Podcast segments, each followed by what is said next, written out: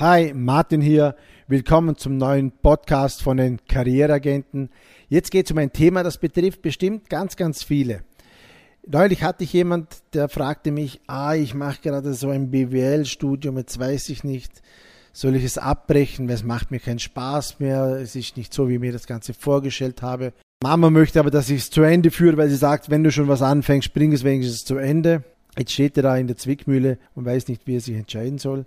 Ähm, wenn wir uns mal die Statistiken anschauen, zum Beispiel in Deutschland, äh, ist es so, dass in, in der Fachhochschule rund 27 Prozent ihr Bachelorstudium abbrechen. Die höchste Quote an Abbrüchen, das verzeichnet äh, das Mathestudium, Naturwissenschaften, da sind wir rund ja, 40 Prozent.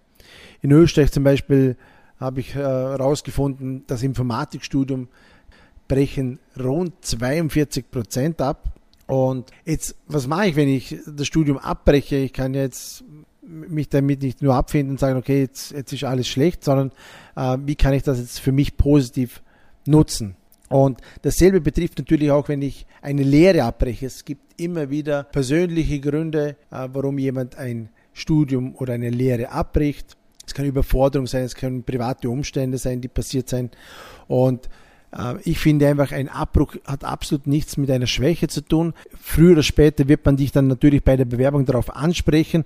Und jetzt heißt es für dich, Verantwortung für diese Entscheidung zu übernehmen, äh, damit einfach keine Spekulation oder irgendwelche Gerüchte über dich aufkommen im Bewerbungsprozess. Also mach lieber gleich klar Schiff, was da passiert ist. Also du kannst ruhig zum Beispiel sagen, das würde ich jetzt empfehlen, wenn du ein Studium abgebrochen hast, Sag zuerst, warum du dich für dieses Studium oder für diese Lehre entschieden hast. Du kannst schon sagen, ja, mich hat das Thema BWL, Mathe, Informatik so interessiert.